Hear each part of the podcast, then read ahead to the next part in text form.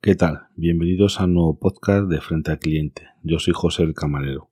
En el podcast de hoy os voy a hablar de una cosa sobre todo muy usada por los oyentes de podcast, que seguramente a lo mejor estáis escuchándome vosotros a través de unos, y es de cascos inalámbricos. Mm, me compré unos nuevos, bueno, ya hace un par de meses, y entonces, pues bueno, creo que puedo hablaros un poquito sobre ellos, porque ya llevo usándolos un par de meses y la verdad es que estoy muy contento con la compra. A ver, yo siempre, bueno, siempre no. Hace años eh, usé varios cascos de estos baratullos, eh, de estos um, imitaciones a AirPods, de AliExpress y cosas de esas. Eso no vale para nada. Eso valen mm, para usar y tirar. Tengo incluso aquí unos que me regalaron en el banco hace poco de estos de que no se nos cuestan ni 3 euros, seguro. Son de regalos, una imitación, los AirPods, mm, pero de regalo esto de propaganda, o sea que imaginaros. Pueden valer para un paso de decir, bueno, ya, no sé, de usar y tirar, o yo que sé, los cargo y si los pierdo por, no sé, por una cosa de esas. Para lo demás, es como los, siempre se ha dicho, los cascos del, de la Renfe, que eso no, no vale para mucho. Entonces, después, eh, como cascos medio en condiciones, de hace años, tuve unos Huawei Freeboot 1, el modelo 1. Esos eran preciosos, vamos a ver, los AirPods, pero de que se metían, de estos que llevan gomita, que se meten en el oído. Los cascos que han llevado siempre goma, que se metían en el oído, qué mal, a mí yo no los he aguantado, me han terminado por al cabo del tiempo, se me salían o me terminaba doliendo la oreja el oído más bien ahí, nunca me gustaron mucho. Y esos cascos, la verdad es que no me duraron mucho porque yo tengo bastante cera en los oídos, que le vamos a hacer? Y se terminaban llenando de cera. Yo escuché, escuchaba ya entonces al el podcast de, de y él los tenía y decía que bueno, con una que los limpiaba, con esto, con lo otro, yo lo probé y se me terminaban obstruyendo, se terminaban oyendo y se me se terminaron estropeando. Luego, como así cascos medio buenos, me compré los Huawei, los FreeBoot 2. Estos eran más parecidos a los AirPods. Estamos hablando de cascos de, bueno, menos de 100 euros. Yo creo que me costaron 70, 80 euros, una cosa así. Y con esos, muy bien. Esos cascos funcionan muy bien. Siguen funcionando después de cuatro años. Problema, que la batería ya no dura nada la batería dura ya media hora o algo así, yo cojo y en media hora los tengo que volver a, meter en la caja porque no duran más. En llamadas ya ni te cuento. Y yo mientras tenía esos, esos tenía yo últimamente para la calle. O sea, lo llevaba en, el bolso que suelo llevar con las cosas, la powerbank y ese tipo de cositas para llevar al trabajo, para arriba, para abajo, para, para, usaba para ir a hacer la compra, para ese tipo de cosas, esperas en médicos y demás. Y me había comprado ya hace un par de años o, por ahí los OnePlus Boots. Muy bien. Unos cascos muy buenos. Para mí yo no soy un audiófilo, audiófilo. Y, y muy bien. Yo con estos cascos encanto de la vida. Eh, los, esos usaba en casa y los Huawei fuera. Muy buena duración de batería, 3-4 horas de reproducción, porque yo a veces pues si estoy haciendo cosas en casa pues puedo estar escuchando fácilmente tres horas de podcast.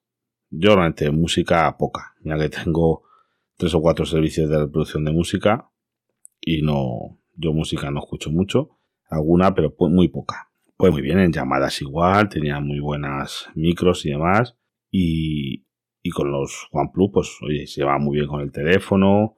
En cuanto, pues, como, como los, tengo un teléfono OnePlus, pues iban perfecto. Pero después llevaba tiempo echándoles el ojo a los Google Pixel Buds, los baratos, los de 100 euros. Y en, cuando salieron el nuevo iPhone, que es el 14 yo creo, porque yo que iPhone no tengo, en Google hizo una rebaja en su tienda. Durante un día o por ahí, que me enteré, yo creo que me enteré por el canal de Telegram de, de Monos del Espacio. Yo creo que ahí es donde me enteré. Y me metí en la tienda, y, también tenía un descuento yo por no sé qué de esto, pero no pude añadir los dos. Estaban a 80 euros, un 20% de descuento, con gastos de envío incluidos y todo. Me lancé porque también había visto el vídeo de, de Tolo del Camino Geek, que los analiza y los usa habitualmente. Bueno, todos los que cuando analiza una cosa yo me fío porque él las usa. Él no analiza cosas de esto de lo desempaqueto. Mira qué bonito, mira que no sé qué, no sé cuánto, y no lo usa, él lo usa. Entonces, si él te dice que funciona porque lo ha usado, lo ha probado, y con él me mandó, puso algunos vídeos de lo estaba usando en el gimnasio y demás, y me dijo, a mí tampoco me gustan los de meter en la oreja. Pero estos son como, vamos a ver, tipo, como unos que tenía también Samsung, que es como una habichuela, vamos a ver, que te lo metes en el oído y luego llevan una gomita y luego llevan como un palito así también de goma para sujetarse. Oye, encantados con ellos. Con las gomas que traen de serie, no se me caen, tienen también muy buen sonido, muy buena duración de batería, de 4 o 5 horas de reproducción por lo menos, es lo que me viene haciendo a mí, con ninguna llamada por medio. Puedes, tanto, todos estos que he dicho los puedes usar uno, el otro, mm, son intercambiables, tanto los Huawei como OnePlus, como estos de Google, estos cascos son la verdad es que todos muy buenos. El, lo de Huawei, el tema es pues eso, que ya lleva muchos años y la batería pues está pasando a mejor vida y eso los voy a dejar pues ya apartados. Y ya digo, los Google que los tengo para aquí para casa. Yo no me compro los Pro porque yo necesito cancelación de ruido, son para usar en casa y más fuera tampoco. No, no estoy yo en avión no viajo mucho ni nada por el estilo, no necesito cancelación de ruido. No voy a pagar por cosas que no necesito, porque ya os digo, a mí me gusta comprar cosas que vaya a usar buena calidad, relación-precio y ya os digo, el, integración estupenda con un teléfono Android, se lo reconoce en cuanto abierto la caja. Bueno, tuve que instalar una aplicación, creo. Pero vamos, luego ya todo perfecto. El asistente funciona de maravilla. Le das un toque cuando te llega una notificación, te da un toquecito, un pitidito, le das, te le da notificaciones, puedes contestarlas, puedes decirle, hey, sube el volumen, hey, no sé qué todas esas cositas, integración perfecta. Funcionan a mí maravillas, no se me caen, que es una cosa fundamental, y estoy encantado con ellos. La verdad, llevo ya un par de meses, las llamadas, el sonido espectacular también, mm, ninguna cosa, fue una compra maestra. Por 80 euros yo creo que hice muy buena compra. Yo creo que son unas cosas que van a durar un tiempo y estoy muy contento con ellos, la verdad. Luego os dije hace también que hace tres meses o por ahí compré una nueva, nueva eh, freidora de aire. Eso algunos me preguntaste ya hace tiempo que qué tal, no sé qué. Bueno, ahora que llevo unos meses con esta os voy a contar. Mi primera freidora de aire la compramos pues cuando mi hija era pequeña porque digo, vamos, para hacerle algunas cosas no queríamos darle un aceitazo y digo, oye, pues a lo mejor pues sabes que los niños la barrita de pescado, mm, no lo ideal, pero bueno, nada de pollo y cositas de esas pues les gustan, patatas fritas ni te cuento, pero no queríamos dar aceite. Entonces compramos hace ya 10 años o más un Actifree. La Tefal Actifree, que yo creo que fue la, pionera en freidora de aire. Esta era como, vamos a decir, redonda, como si fuera un donut. Y en el centro, pues ya una pala que iba dando vueltas. Que eso era sobre todo para las patatas. Eso, la pala esa, tú echabas las patatas. Y el mismo funcionamiento es como todas las de aire, pues eso se calienta, va a ser de aire muy caliente y pues te fría las patatas. Vamos a ver. Pero todas estas freidoras son como un horno. No os engañéis. Esto es como un horno de convención. Un horno de convención es un horno que va con aire. En hostelería estamos cansados de usar estos hornos. Todos los hornos que tenemos donde yo trabajo, tenemos hornos que caben varias personas dentro, de pie, para que os hagáis una idea. Tenemos hornos de carro que eso caben pues, fácilmente cuatro personas de pie dentro. Y todos esos hornos, todos los hornos de hostelería, vamos, que yo conozco son de convención, que son hornos que van con ventiladores porque que funcionan por aire caliente. No es resistencias que calienten el horno, sino que van todos con ventilador, que eso es convención. A lo que iba, esa freidora pues nos ha hecho un servicio muy bueno, ha durado 10 años, pero ya se habían, no te que se estropeó lo que era freidora en sí, se fueron destruyendo piezas con el uso, pues los lavados, plásticos que con ese calor pues van eso y se van estropeando y, y esa freidora nos costó cara nos costó, ponemos casi, no sé si 250 euros o por ahí. Era carísima entonces, pues fue la primera que salió hace 10 años. Entonces, pues bueno, me puse a buscar una sustituta y también vi un vídeo de Tolo, la verdad. Oye, no puede hacerle publicidad, pero es que eso. También hablé con él y salió justo en oferta, pues esto era por el verano, la, una Cecotec. una Zetocotec, no me acuerdo el modelo exacto, pero bueno, tienen 20.000, que estas en vez de ser como esta del donut, que os digo, esta es como un cajón. Es un cajón cuadradito que lo metes porque la Actifreezer levantaba la tapa y tenías también como un cazo. Eh, esta es como un cajón más cuadradito y esta lo que no llevan es pala. Esta no remueven eh, ya sea el alimento, porque en la, de todas maneras, para hacer nuggets, para hacer todo ese tipo de cosas, la pala la tenías que quitar, que si no lo estropeaba. Si vas a hacer una concreta o cualquier cosa, lo estropeaba. La de Cecotec, pues eh, igual que la otra, lo único que tienes que, tú las, por ejemplo, las patatas fritas, tienes que removerlas. Yo cojo en las cada 10 minutos, tienes que sacar y yo no las toco, simplemente hago como si fuéramos a hacer un revuelto en una tortilla en una sartén, que lo da la vuelta con la, con la sartén sin necesitar nada. Pues esto más o menos. Yo lo cojo, le hago un golpecito ahí y le doy la vuelta a las patatas. Mucho más preguntado, ¿qué tal? Pues vamos a ver, vamos a ver.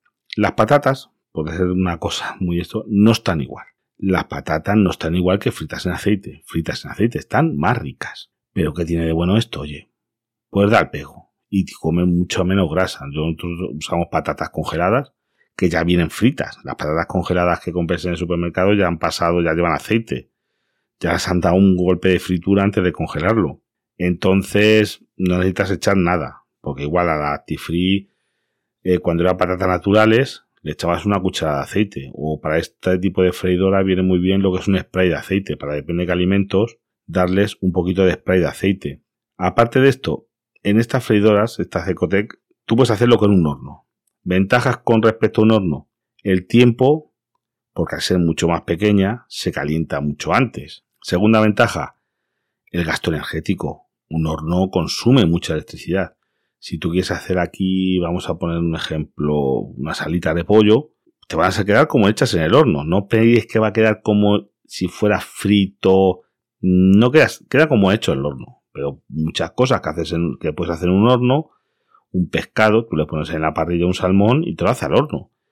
Em, muchas cosas, verduras, verduras al horno, tú pones ahí unos pimientos, unos espárragos, unas rodajas de calabacín, y para mí me gusta mucho, porque son comidas quizás más sanas, con muy poquito aceite. A lo mejor yo hago hay unos trozos de calabacín y le echo, ya digo, con un spray de aceite un poquito y ya con eso y un poquito de sal y ahí, ahí me queda estupendo. Mm, pero no quedan las cosas igual que fritas, no voy a engañar. Yo digo, si estés acostumbrados a comer unas croquetas fritas en aceite, aquí por ejemplo las croquetas no quedan ni mucho menos como fritas. Hay productos que quedan muy bien. A mí me gustan unas delicias de pollo, se llaman delicias, y delicias de pollo del Mercadona, que es pollo empanado, son trozos de pollo de pechuga empanados que te vienen ya empanados, así un empanado tipo Kentucky Fried Chicken, por llamarlo de alguna manera, un empanado gordo, y quedan estupendos, sin echarle nada. Yo lo metes ahí, eso no, como ya viene ya una cosa precocinada, no necesita nada porque ya viene con aceites. Pues para que os hagáis una idea. A mí me gustan y esta me salió mucho más barato. Con la oferta que lo cogí, yo creo que me salió por 55 euros o algo por estilo, esta freidora. Fijaros lo que ha bajado este tipo. y, ocupa mucho menos, porque al ser es mucho más recogidita, más alta, pero ocupa mucho menos en la encimera que el Actifree. El Actifree es que ocupaba un pedazo cacharro. Ocupaba bastante más porque era más redonda y entonces se aprovecha menos el espacio. Y luego, si os interesa, tenéis en YouTube 100.000 vídeos de gente haciendo recetas. Hay gente que hace tarta de queso. Porque es un, es un horno. Pizzas, las pizzas estas pequeñas de Mercadona también caben dentro y las hace muy bien. Eh, por poner un ejemplo, porque esto realmente tiene una resistencia arriba, es como un grill con aire y, hay accesorios que te venden también por Amazon de, para, de cosas de silicona para hacer muchas cosas. Pues bueno, hasta aquí lo que os digo. Ahora a continuación os voy a poner una pregunta que me lanzó un amigo, Dailos, del podcast de Deminorai, eh, preguntándome una, mi opinión sobre un hecho que le pasa a él en un, en un restaurante. Bueno, pues os pongo la pregunta y a continuación os doy mi respuesta. Y bueno, mm, antes de terminar el episodio de hoy, sí quería comentarles una anécdota, ¿no? Mm, ya fuera de, temas tecnológicos. Y en esta ocasión mm, me van a permitir que le lance esta anécdota o que vaya dedicada o que él me conteste si puede, si lo escucha, a, a José el Camarero, ¿vale? Del podcast, del maravilloso podcast Frente al Cliente, que siempre ayuda con muchísimas cosas. Él tiene una sección a veces de, del, buen, del buen cliente, ¿no? Lo que debe hacer. Y yo le voy a contar esta anécdota a ver lo que él me tiene que decir al respecto o cómo debería actuar yo o ustedes, ¿no? Mm, según lo que considere. Lógicamente esta anécdota está relacionada con restaurantes y es que me ha pasado últimamente en varias ocasiones, la tenía apuntada por aquí, y es que, no sé, mm, voy a pedir un plato, voy a pedir eh, algo. Y nada, normal, algunas veces en algunos platos y demás, pues están los ingredientes que lleva. No sé, eh, se me ocurre una ensalada, eh, cosas así que a veces te dicen los ingredientes que lleva ese plato. Pues me ha pasado en, en varias ocasiones en distintos restaurantes que precisamente el ingrediente principal por el que pido ese plato, pues no, no está, no lo encuentro, no me viene sin él. Y bueno, mm, me fastidia muchísimo, me cabrea, ya cuando mm, se me ha repetido en varias ocasiones en el mismo restaurante con el mismo plato.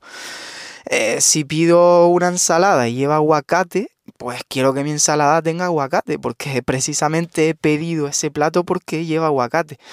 Y, claro, mm, si tú me avisas y me dices, mira, no nos queda aguacate, pues lo puedo entender, pero tú no me lo has dicho.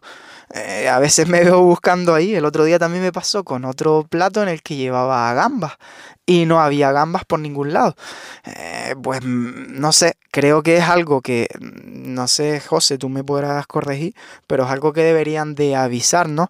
A lo mejor es un problema de comunicación también, me estoy pensando entre cocina y los camareros.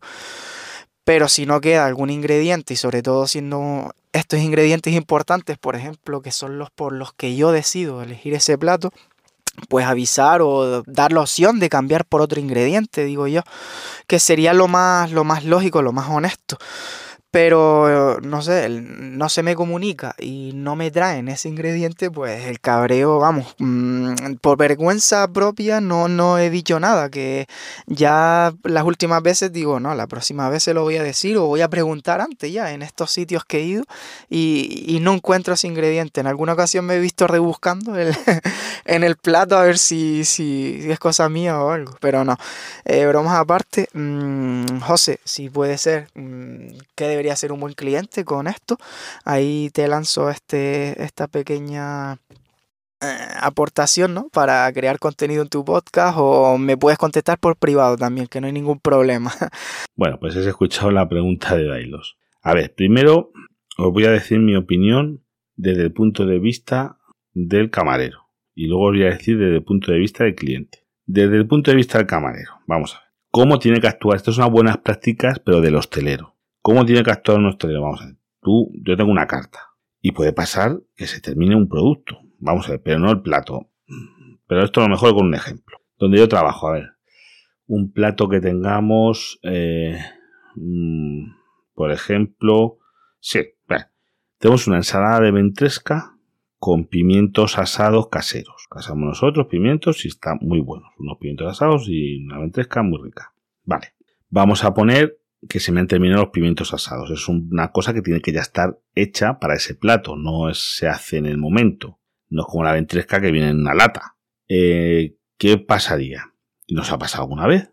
Pues si alguien te pide, oye, mira, aquí una ensalada de ventresca con pimientos que está en la carta. Pues lo suyo, que yo como llego a la cocina, me dicen que no hay pimientos, si lo sé antes, ya se lo voy a decir antes, al comensal, y yo me vuelvo para la mesa pues mire, señores, eh, eh, mire, me comunican en cocina que por desgracia nos faltan los pimientos. Tenemos varias opciones. Opción número uno, mm, quieren ustedes eh, ese plato, no lo quieren, lo cambian por otro plato de la carta, eligen otra cosita y aquí todos están contentos. Opción número dos, por ejemplo, nosotros cuando pasa eso y dice, pues mire, le podemos sustituir los pimientos por un tomatito bueno, un tomate de temporada, un tomate tipo RAF, un tomate tipo mm, corazón de buey, depende de la temporada, pues hay unos tomates mejores o peores, un tomate bueno, un tomate de 7-8 euros el kilo. Eh, pues ponemos una base de ese tomate y le ponemos la ventresca con las otras cosas, porque luego ese plato lleva unas aceitunas de calamata, lleva un poquito de, de cebolleta morada. Eso ya, eso ya es decoración, no lo fundamental del plato, pero lo que pide el plato es ventresca con pimientos asados. Si le falta la ventresca o le faltan los pimientos asados, es que ya cambia completamente, porque ya me diga lo de las aceitunas de calamata no lo pone en, el, en la carta. Nosotros las ponemos, pero hombre, ahí ya un cliente te puede decir algo y también tendría razón, pero si, si no le tenemos aceitunas, puede poner una aceituna negra, por poner un ejemplo. Que, pues lo suyo es eso, se ofrece al cliente, oye, o tengo esto, o cambia usted el plato por otra cosa, porque a lo mejor usted lo que le gusta son los pimientos asados, no lo tiene, pues no va a pedir ese plato. Eso tengo que decir. Lo que no me puedo presentar es con el plato sin haberse advertido al cliente, que va a decir, tú eres tonto. Y con razón. En ese caso, pues se le cambia. Y ahí, hablándolo antes y llegando a un acuerdo antes de servir, esto es como un contrato, estando bien negociado, nadie se tiene por qué quejar. Ahora como cliente, yo voy como cliente a un restaurante, me pasa eso, yo he pedido, yo qué sé, una ensalada de, burrata con mortadela pugliese. Pues si no, yo llego y no está la mortadela esa, ese tipo de mortadela, digo, oye, este plato le faltan cosas. Yo, mm, normalmente, si no me han advertido, lo más normal es que lo devuelva. Pero con mucha educación, y una disculpa, pero yo he pedido este plato, este plato no es, y sobre todo si estoy acostumbrado a comerle, o, o es más que pone los ingredientes, como decía Dailos en la carta, no sé qué, ensalada con aguacate, si, o con mango, con mango yo creo que me ha dicho, si no lleva mango, no se ensalada con mango esto será otra cosa. Pues mira, lo siento mucho. Si me gusta, me lo quedo, pero si no, pues mira, retíramelo que voy a pedir otra cosa. Y te lo tienen que retirar. Y así es como funciona. ¿Qué es eso de... No sé. Yo pido una hamburguesa de pollo y me la traen sin pollo. Pues no es una hamburguesa de pollo. Y si falta cualquier cosa es que me lo tienes que decir. Y si diciéndotelo, ya digo, no suele haber ningún problema. Nosotros, es que no, ya te digo, que nos pasa a diario, yo que sé, a lo mejor con los asados, cosas que nos hacen en el momento. A lo mejor alguien te pide, oye, una paletilla de cordero asada, espectacular.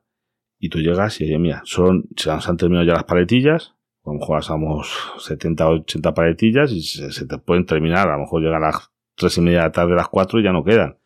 Y le llegas al cliente y dice, mira, me dicen en el horno que no les quedan paletillas. Si quiere usted una piernecita de lechal, es del mismo cordero, pero en vez de ser la paletilla, es la pata. Si el cliente acepta bien y si no, pues toma usted la carta y coja otro plato, un solomillo, un secreto, no sé, X.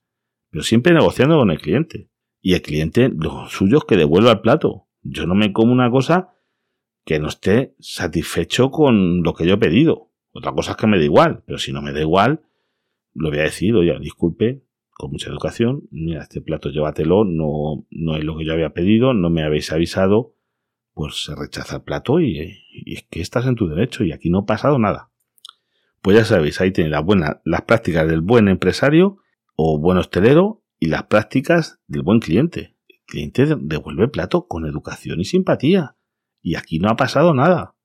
Y no creo que en ningún sitio os digan algo, pues vamos, hasta ahí podríamos llegar.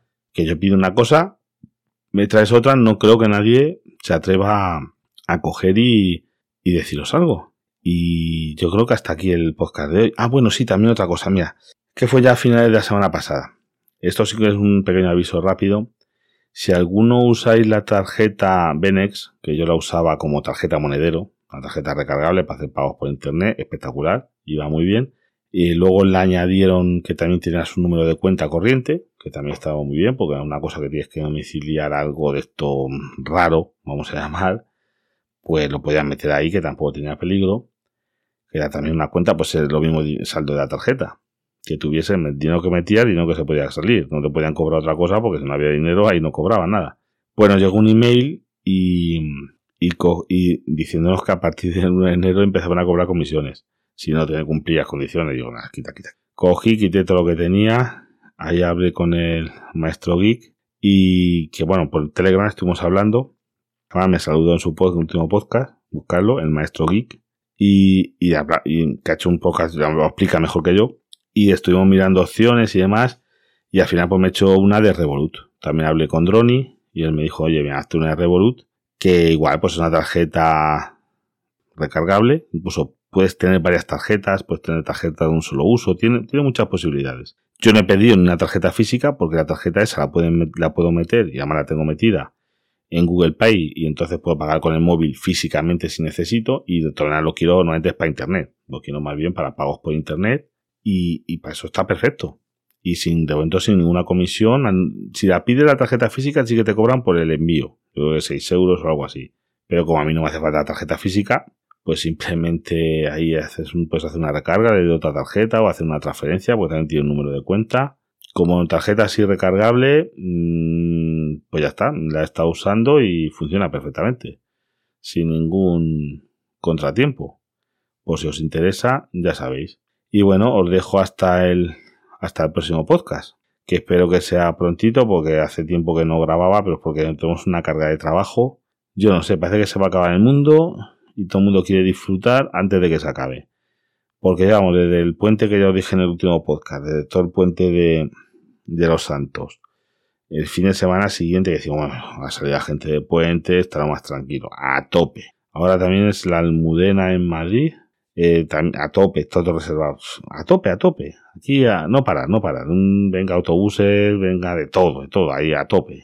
Hemos trabajado a estajo. Pues nada, nada, chico, que no, que no falte. Vamos, pero vamos, un poquito menos a mí me no pasaba nada. Nos dejaban respirar un poquito, pero vamos, una carga de trabajo que tenemos. Pues nada, ahora sí. Hasta el próximo podcast y por data.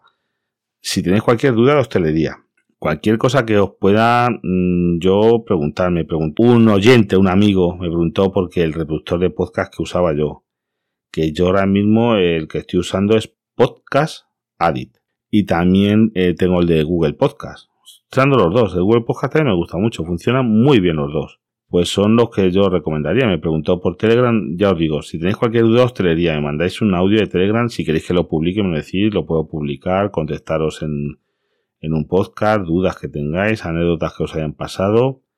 Yo encantado, ¿eh? Mandarme un audio si queréis o si no queréis, hablo de ello sin, sin publicarlo, pero vamos.